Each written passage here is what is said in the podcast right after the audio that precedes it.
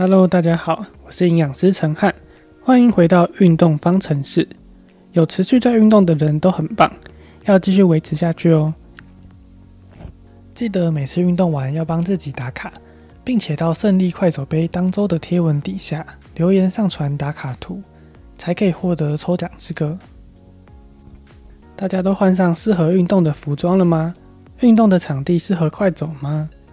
这些都没问题的话，就要开始今天的暖身运动喽。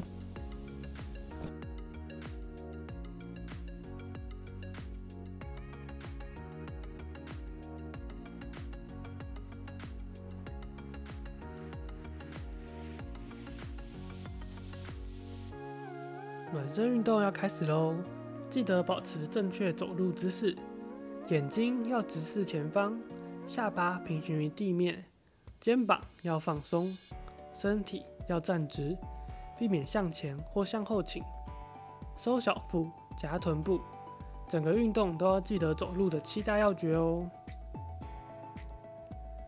上个礼拜的营养小教室，我们有提到，血中磷离子可以靠饮食的方法来控制，但是当肾脏持续恶化，无法排出足够的磷离子。就需要使用到降磷药物来辅助血磷的控制。所以今天我们要来聊的就是磷结合剂的部分。磷结合剂在人体的主要作用就是与肠胃道的磷离子结合，并将磷离子排出体外，这样就能达到降低体内磷离子浓度的效果，避免血磷过高的状况发生。接下来我们就会介绍如何正确的使用磷结合剂。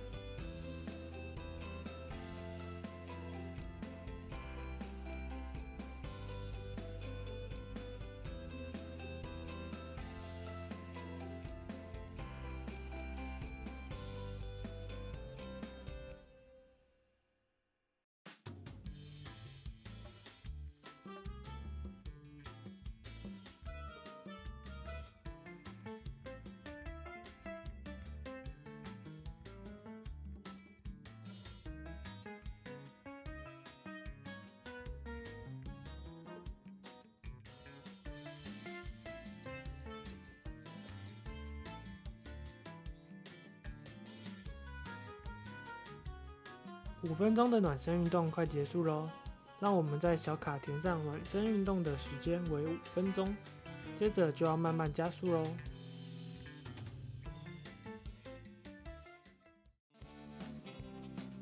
快走运动要开始喽，让我们慢慢把速度增加到自觉运动量表的十二到十三分，也要记得搭配我们的呼吸控制，用鼻子吸气，嘴巴吐气。大约每走四步是吸气，再走四步是吐气，可以依照每个人的步伐速度来做调整，看怎么样的配合是最舒服的哦。上周的营养小教室我们有提到，血中磷离子过高，除了饮食方面以外，降磷药物的服用也是非常重要的一环。良好的低磷饮食，再搭配我们正确的降磷药物，可以帮助我们将血中的磷离子控制得更好哦。今天我们要来分享的小技巧，主要是针对健保给付的药物来做介绍。我们常见的磷结合剂包含了碳酸钙跟醋酸钙。那根据研究显示，两种药物对于降磷的效果差异不大，都有非常好的效果。那主要是看医师的判断，看哪一种是比较适合大家的。除了不同的磷结合剂对于磷的结合能力会有差异之外，怎么样吃磷结合剂也会对结合能力有很大的影响。这边我们先让大家来猜猜看，磷结合剂要怎么吃才是最有效果的。第一个选项是饭前吃，第二个选项是饭后吃，第三个选项是饭中每一口都要吃。等等，我们再来和大家公布答案。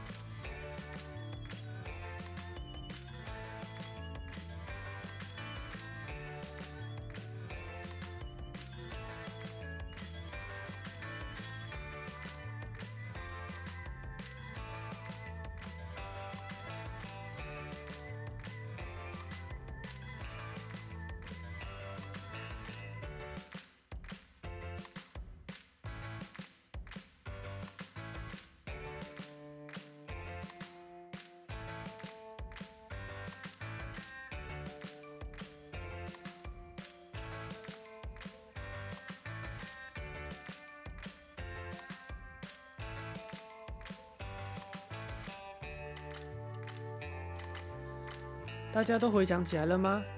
现在要来公布答案喽。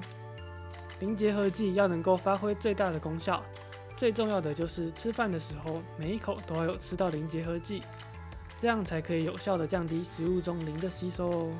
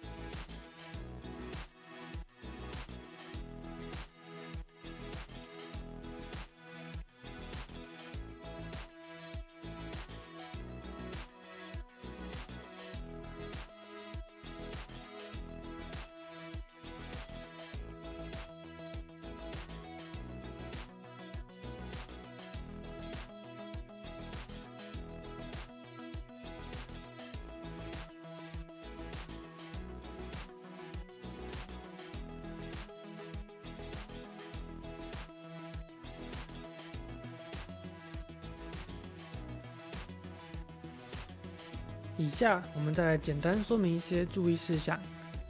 第一点，吃饭前我们可以先将一餐需要吃的药分成好几块，每次一到两口的食物就配上一小块一起吃下去。或者我们可以事先将药磨成粉，和食物拌匀之后一起服用。第二点，除了蔬菜水果以外，吃任何的点心都要记得使用磷结合剂。第三点。磷结合剂分割越小越有效，像刚刚提到的磨成粉，与食物搅拌均匀也是一个好办法哦。记住以上提到的注意事项，对我们血中磷离子浓度的控制会更有帮助哦。如果刚才有讲太快听不清楚的地方，记得回家之后可以再重复听一下，并且拿纸跟笔来做记录哦。大家加油！今天的运动还剩下五分钟，继续保持现在的节奏，还有呼吸控制哦。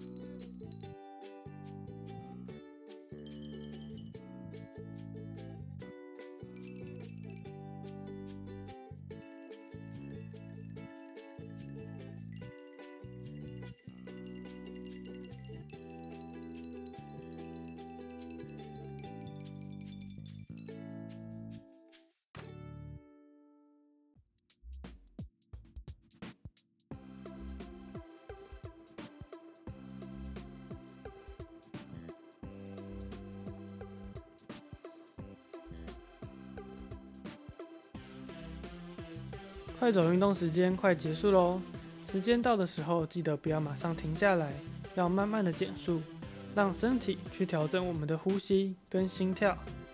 在结束时，记得确认一下手表上的心跳，感受自觉运动量表的分数，还有快走运动的时间，把它们都记录在小卡上哦。